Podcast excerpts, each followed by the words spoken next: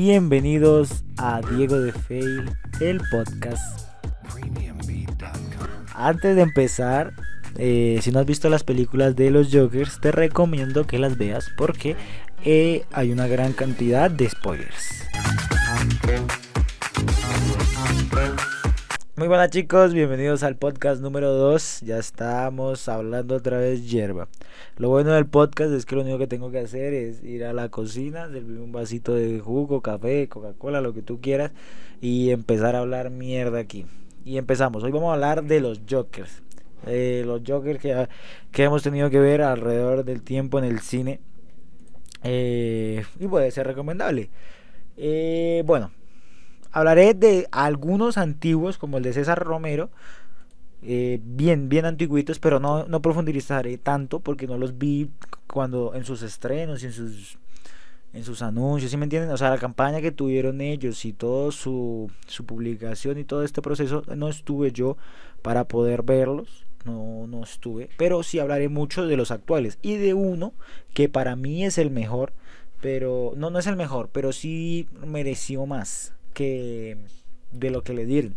Bueno, empecemos con César Romero. César Romero es del 90, de 1966 hasta el 68. Eh, fue el primero en darle mm, la vida al guasón en la ciencia ficción. Eh,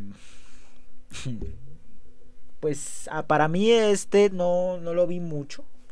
Lo vi muy poco y su interpretación fue estuvo muy lejos de lo parecido de los cómics, o sea que no, no iba porque su era más humorístico de lo que es el Joker. El Joker sí es burlón, pero también genera ese, ese temor que le da su nombre eh, característico que es el Joker. En 1989 llegamos con Jack Nicholson.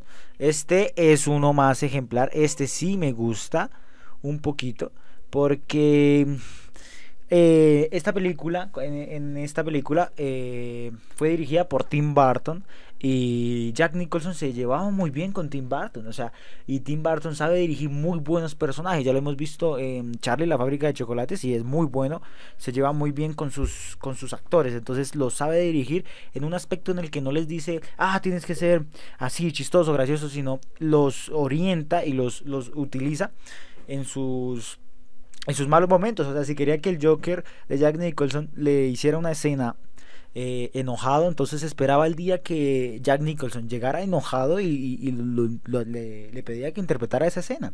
Entonces era un papel realista. Entonces Tim Burton, eh, hablando de Tim Burton, es muy bueno. Esto lo, lo realizó también con Johnny Depp.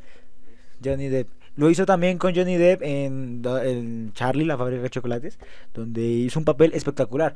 Eh, aparte, em, un, como un secreto que hay por ahí, se dice que Tim Burton pensó en, Dwayne Johnson para interpretar a, Willy Wonka en, esa, en la fábrica de chocolates. O sea, es complejo mirar a, a Dwayne Johnson ahora, pero en esa época hacía papá, una papadeada o algo así, era entonces era muy bueno. Aquí nos, de este salto tan importante nos pasamos al 2008, que para mí es un gran Joker, que es el de Heath Ledger. Este, el mejor para muchos en Batman, el Caballero Oscuro. Y se ganó un premio, un premio Oscar al mejor actor de reparto en el 2008. Es espectacular, es impactante, oscuro, revelador. Heath le sacó el mayor porcentaje a este, a este guasón. Es un guasón distinto, es un guasón que da miedo, es un guasón inteligente, es un guasón burlesco, o sea, sabe que es el villano en la película y sabe lo importante que es para este, para este mundo. Y al nivel de Batman, logra opacar al mismísimo Batman. O sea, nosotros queremos ver más escenas del Joker que del Batman. O escenas confrontándose, ¿sí o no? Sí, Heath Ledger se suicidó. Porque pues, su preparación para este personaje fue muy, muy compleja. Dice, se aisló en un, en un motel y duró, no me acuerdo muy bien, creo que fueron ocho meses eh, interpretando al, a este personaje en el hotel. Su desarrollo fue muy complejo y después de elaborar su cinta, pero no fue la última cinta de Heath Ledger.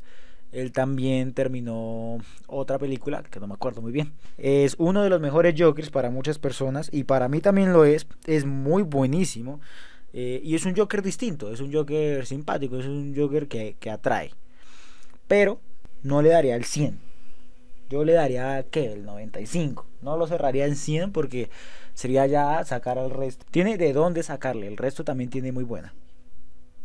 Vamos con el que más infravalorado está para mí. Jared Leto en Escuadrón Suicida. Para mí merecía más Jared Leto porque en lo poco que se mostró en la primera en la primera escena de los trailers eh, al principio a los fans fans no, le, no les agradó porque el Joker nunca se tatuaría en la cara Dangerous o en el pecho jajaja ja, ja, o el Joker o todo esto pero es un, es un Joker mafioso a diferencia de, de que es un, es un lunático este es uno que se somete a la mafia es peligroso y en Escuadrón Suicida no le dieron tanto, tanto campo como lo requería pero Jared Leto demostró que podía cargar el papel.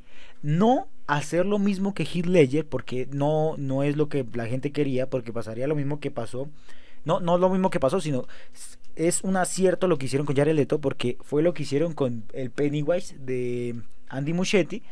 Ok, y con el Pennywise de Tim Curry. O sea, como, le, como mostraba en la serie de 1990, Tim Curry era un payaso muy gracioso y, logró ser icónico, logró espantar a mucho, a muchas décadas, logró espantar en muchas décadas y a muchas generaciones con, con lo icónico que fue, que fue.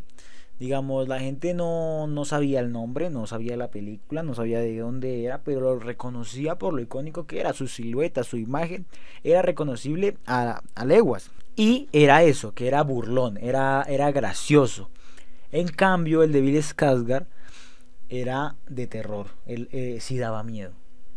Trata de ser chistoso porque es lo, lo obvio de un payaso que tiene que ser chistoso, pero no es burlón.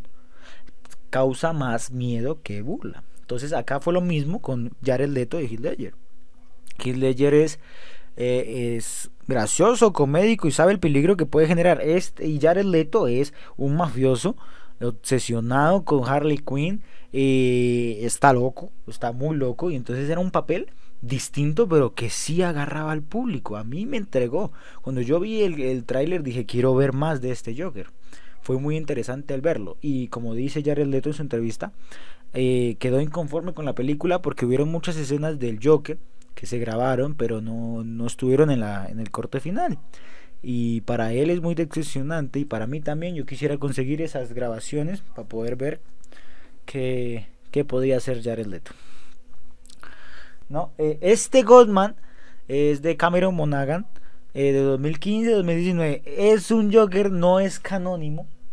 O sea, no va tan bien con la, con la, con la línea de tiempo, con las actuaciones oficiales, pero es bueno el de Godman.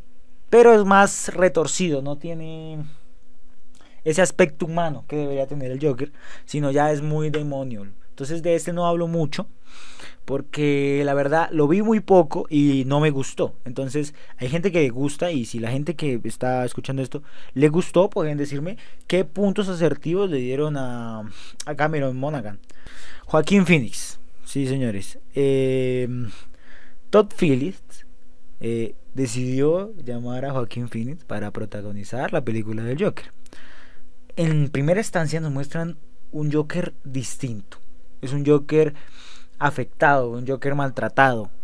Pero nos dan un inicio distinto y nos presentan un inicio por lo menos nos presentan un inicio, porque es un Joker que ha sido vulnerado, maltratado, afectado por la sociedad y que decide tomar venganza y aclara un punto muy importante en su película. Dice eh, en una escena, en la escena que está hablando con en el show de Murray.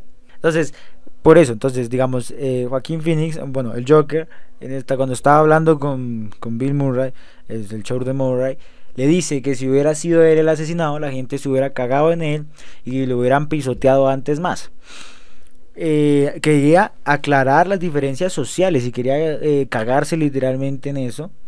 y las diferentes clases sociales que había en Ciudad Gótica. Entonces este Joker es más natural el resto. Porque, digamos, el de Jared Leto ya es mafioso. Eh, el de Heath ya está lunático. Y, en cambio, el de Joaquín Phoenix nos dice de dónde viene, por qué hace esto y por qué se reprime y explota. Entonces vemos una actuación espectacular de Joaquín Phoenix.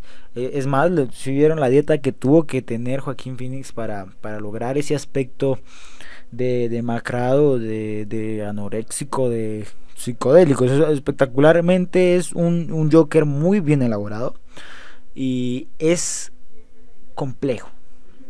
No te lo podría definir como el de Jared Leto que es un mafioso, el de Joaquín Phoenix, digo, el de Heath Ledger que es un lunático, pero es cómico. Este no, o sea, se ríe, pero al final es como el más afectado. Digamos, los otros Jokers son asesinos a sueldo, son asesinos seriales y no les importa nada y por su locura matan. Pero entonces, en el momento que, que Joaquín Phoenix o el Joker, eh, este Joker, le habla con Murray, se le ve el sentimiento con el que habla con él. Entonces se ve que está afectado, que no mata así por venganza, literalmente, sí lo hace, pero sí se siente mal al hacerlo, se siente afectado.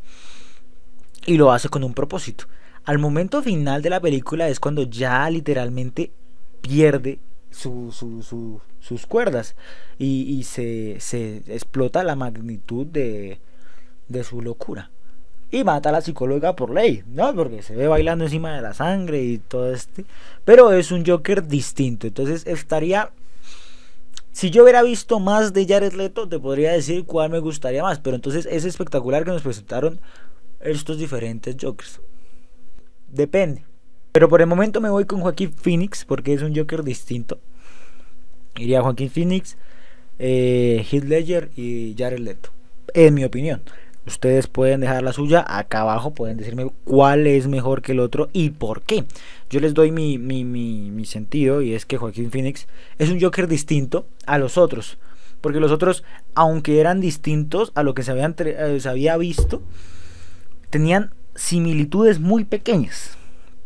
Pero tenían similitudes. Este Joker es un nuevo, reinventaron un Joker, es un Joker totalmente distinto que sí es loco, pero eso eh, no, no lo define como Joker. Es, es, es un asesino, entonces eh, tiene, tiene esa similitud con el de Jared Leto. Ambos son asesinos. Solo que Jared Leto en, en su película menciona mucho, no sé, pues porque es Escuadrón Suicida, ni siquiera es su película, sino era el antagonista, ni siquiera. Ojalá hubiera sido el antagonista de la película de Escuadrón Suicida, hubiera sido una, muy, era, hubiera sido una mejor película si el Joker hubiera sido el antagonista. Pero como no lo fue, fue un personaje secundario. Para mí es secundario. Aparece muy poco, aparece por mucho 15 minutos en la película, entre escena y escena. Y pues no se pudo ver, o sea, no lo puedo definir tanto, por eso lo pongo en el tercer lugar, porque me hubiera gustado verlo más. Y le hubiera, me hubiera gustado una película solo de él, porque hubiera sido bueno, o de él con Harley Quinn. Pero no, sale a veces de presa en el que ya no son novios. Bacano. Bueno, pues igual esa es mi opinión y, este es el segundo capítulo del podcast. Espero les haya gustado. Acá pueden dejarme lo que ustedes quieran y opinen de los diversos Jokers. Eh, decirles que ya el podcast está disponible en iTunes, en SoundCloud y ya. O sea, adicional de Spotify, Deezer y... Ah, y Google Podcast. Este aún está en aprobación, pero muy pronto será, si, si no sale, pues les avisaré. Pero en Google Podcast también estamos mirando a ver si nos lo logran colocar. Entonces, muchachos, no siendo más, este fue el, capítulo número 2 del podcast de Diego de Fe. Nos vemos en el próximo.